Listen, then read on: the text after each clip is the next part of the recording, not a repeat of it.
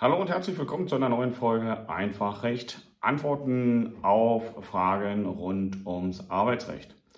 Ähm, in dem heutigen Beitrag, in der heutigen Folge, sowohl als Video als auch als reine gehörte Podcast-Folge zu hören, geht es äh, um ein aktuelles Interview unseres äh, Finanzministers, der äh, einen Appell ähm, in, in die Social-Media-Welt ähm, ge ja, gebrüllt hat, hätte ich schon fast gesagt, nein, äh, hinausgeschickt hat. Ähm, und zwar ging es um die Vier-Tage-Woche. Ja, durch die Medien geht das so ein bisschen und es war auch so eine platte Umfrage, da wurde sogar in der Tagesschau, Tagesthemen, alles was so ne, an äh, diesen Medien dann um bestimmte Uhrzeiten kommt, da wurde dann auch gesagt, aktuelle Umfrage bei allen Mitarbeitern die Mitarbeiter haben sich mehrheitlich mit über 90 Prozent dafür entschieden, sie möchten eine Vier-Tage-Woche bei vollem Lohnausgleich. Ja, sorry, das ist so ungefähr, als gehst du auf die Straße und sagst zu jemandem, du, ich würde dir gerne jeden Monat, wenn du alles so lässt, wie es ist, würde ich dir 100 Euro schenken. Würdest du Ja sagen oder Nein sagen? Natürlich würden mehrheitlich die meisten sagen, ohne Bedingung, ohne irgendwas, klar, kannst mir die 100 Euro schenken. Also diese Umfrage meiner Meinung nach war was für die Tonne. Ähm, das ist nicht aussagefähig und dass das dann noch in allen Medien zu den Hauptsendezeiten kommt, ähm, da, da fragt man sich ganz anders, was generiere ich damit? Ja, also was denke ich denn als Arbeitnehmer in dem Moment? Ja, na klar, wir wollen alle weniger arbeiten und mehr Geld haben, aber das ist da, da hätten wir keine Umfrage machen müssen, da hätten wir kein Geld für ausgeben müssen. Hm, Quatsch, ja. Natürlich möchte jeder gerne weniger arbeiten, mehr Freizeit haben für die Familie, für sich, für die Hobbys, für all das, was da so im Einzelnen individuell gewünscht ist, ähm, ohne dass er Lohneinbußen hat. Ob das tatsächlich machbar ist und ob das in der jetzigen Situation wünschenswert ist oder realistisch. Darüber kann man diskutieren, so wie man über alles, was an Vorstellungen, Ideen, Wünschen ist, auch im Arbeitsverhältnis diskutieren sollte. Und mir geht es ja primär um die Fragen im Arbeitsverhältnis, die aber eben auch im gesellschaftlichen Kontext stehen. So, und da hat der Wirtschaftsminister gesagt, Mensch Leute, Appell, hört doch mal endlich auf damit in der jetzigen Situation. Wir haben eine Rezession in der Wirtschaft. Wir sind in Deutschland nicht mehr wettbewerbsfähig, sowohl was die Mitarbeiter, sprich halt auch die Frage der Mitarbeitergewinnung, Mitarbeiterbindung angeht. Wir haben zu viel oder wir haben zu, zu viel freie Stellen und zu wenig Mitarbeiter mit dem notwendigen Qualifikationsprofil. Zugleich haben sich die Standortbedingungen verschlechtert. Strom, äh, wir haben kaum die notwendigen Rohstoffe, die wir für die Produktion gebrauchen. Ähm, Patente, die letztendlich angemeldet worden sind, haben drastisch abgenommen. Das heißt also auch die Forschung ist nicht mehr so stark, wie sie mal war. Ähm, dann die, die ganze Kostenstellenlast, ja, die Ausgabenlast auf Unternehmensseite wird immer größer. Der Ruf nach mehr Steuern zu zahlen ist dann auch noch da. Und zugleich hat man jetzt den Wunsch, weniger zu arbeiten und trotzdem vollen Lohnausgleich zu bekommen, was dann noch mehr dazu führt, dass natürlich der Gewinn, der sich reduziert bei den Unternehmen, dass der dann noch weiter abschmilzt und dass es in der Tat für den Unternehmer weniger interessant ist, in Deutschland zu investieren und auch langfristig in Deutschland Produktionsarbeitsstätten aufrechtzuerhalten, wenn denn die Standortbedingungen sich verschlechtern. Jetzt kommt noch eins dazu, die Politik sorgt nun nicht auch gerade für eine Planungssicherheit, äh, also mit Blick auf die Zukunft, wie sich das entwickeln wird. Das, was Unternehmen da brauchen und das, was immer der Standortvorteil von Deutschland war, eine Planungssicherheit zu haben. Das ist zurzeit auch nicht mehr so gegeben. Und es gibt Länder wie Amerika, aber auch andere Staaten, die enorme steuerliche Anreize, auch Fördermittel, Anreize schaffen, wenn man dort investiert und gerade nicht in Deutschland oder in Europa. So. Und da sagt er jetzt Appell, Appell, Appell, Leute, hört auf darüber zu diskutieren. Ihr müsst wieder mehr arbeiten, ihr müsst den Standort durch die Arbeitskraft, sprich eigentlich durch mehr Stunden, nicht durch weniger Stunden, müsst ihr attraktiver gestalten und wir müssen die Anreize höher setzen. Im ersten Moment habe ich gedacht, ja, ist nachvollziehbar. Aber andererseits ist es so, wenn man und das war auch etwas, was er gesagt hat, wenn man den Wohlstand, der sich reduziert durch die Rezession, ja, wenn man den nicht mehr halten kann und man guckt, wie man den Wohlstand dennoch irgendwie sichern kann und was man dafür tun kann, um den Wohlstand dann zu sichern, ähm, dann fällt man wieder so in alte Denkmuster zurück, wenn man nämlich dem glaubt, was der äh, Finanzminister äh, gesagt hat, Herr Lindner, dass er dann sagt, mit mehr Arbeit ausgleichen. Und das ist eben nicht die Lösung. Ja, ich bin also kein Freund, der jetzt das befürwortet und sagt, ähm, vier Stunden bei vollem Lohnausgleich ist in der jetzigen Situation sinnvoll, wenn man das einfach so macht. Ähm, da gehört ein bisschen mehr dazu. Wenn man das leben möchte und wenn man darüber den Standort Deutschland wieder attraktiv machen möchte für Fachkräfte, die dann die Wirtschaft wieder stärken, dann ähm, muss auch Deutschland sich als Standort unterscheiden. Er muss also interessant sein für die Mitarbeiter, die fehlen. Und es sind primär die Fachkräfte, die nämlich Innovationen in den Unternehmen fördern, die fehlen.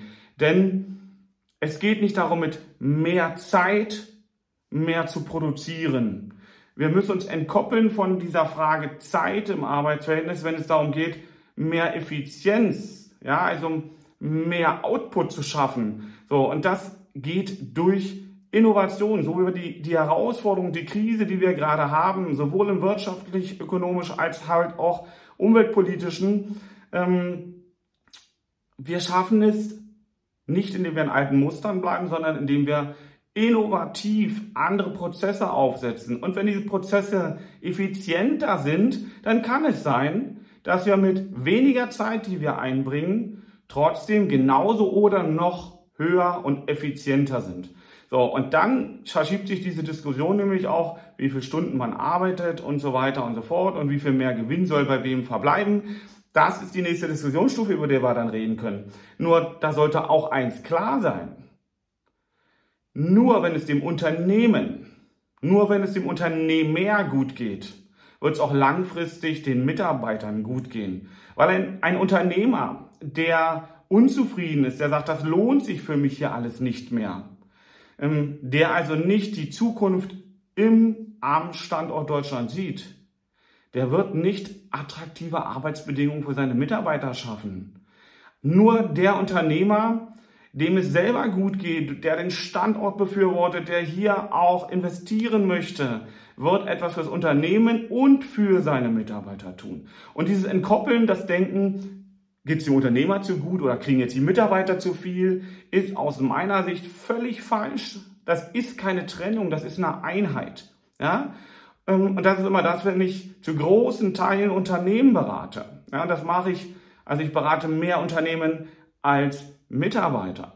So, und da ist es immer so, dass ich sage, ich bin jetzt nicht nach dem Gedanken, den wir manchmal bei Grün oder Rot sehen, äh, bei den Unternehmen, die so viel Steuern jetzt wegpacken und nicht zahlen, oder den Unternehmen, Unternehmern, ja, darf man ja daran denken, die überwiegende Anzahl der Mitarbeiter in Deutschland sind in der sogenannten, im sogenannten Mittelstand beschäftigt, also bei den mittelständischen Unternehmen. Und das sind nicht die Großkonzerne, die noch an anderen Standorten produzieren, sondern die haben meistens sehr häufig nur regionale Standorte. Ähm, und die beschäftigen die meisten Leute. Ja? So, und wenn es dem Unternehmer, dem Mittelständler nicht gut geht, dann kann er auch nicht dafür sorgen, dass es seinen Mitarbeitern gut geht, weil dann hat es keine Perspektive, hat es keine Zukunft, ja. Wir dürfen das nicht trennen und wir dürfen nicht in die Köpfe einpflanzen, ja, also die Unternehmer, die haben zu viel Geld, die müssen mehr abgeben, ja, und deswegen äh, ist das Problem, was wir jetzt haben, wenn denn in den Portemonnaies der Leute zu wenig drinne sind, ist, dann müssen die Unternehmer eben äh, den Gürtel enger schnallen, äh, entweder mehr Steuern zahlen oder sie müssen ihren Mitarbeitern mehr zahlen und, und, und. Nein, betrachtet es doch mal bitte als Einheit, ja, guck dir das doch mal als Einheit an. Und so ist es doch für dich auch in der kleinsten Zelle deiner Familie. Wenn es dir nicht gut geht, wie willst du denn dafür Sorge tragen, dass es deiner Familie gut geht? Das, was du deinen Kindern vorlebst, werden deine Kinder auch direkt, indirekt übernehmen, ob du es nun willst oder nicht. Ja, also sorge dafür, dass es dir gut geht, dann kannst du dafür sorgen, dass es anderen gut geht.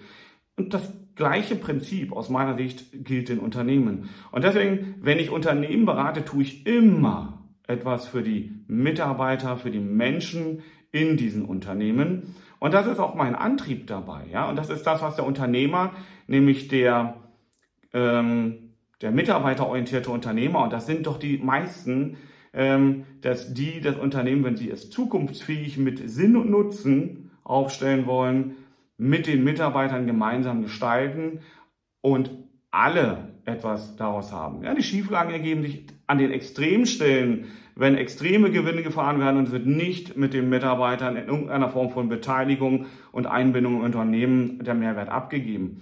Aber das sind immer nur die Extreme. Ja, in der großen Breite, in der großen Schicht äh, muss dieses gemeinsame Denken und ist auch das gemeinsame Denken grundsätzlich da. Ja, nur in den Extremen ist sie nicht da und wir gucken immer auf die Extreme äh, und die Mittelschicht dünnen wir dann aus, so wie wir den Mittelstand teilweise nicht mehr in, ähm, in den Zustand versetzen, am Standort Deutschland attraktiv zu produzieren.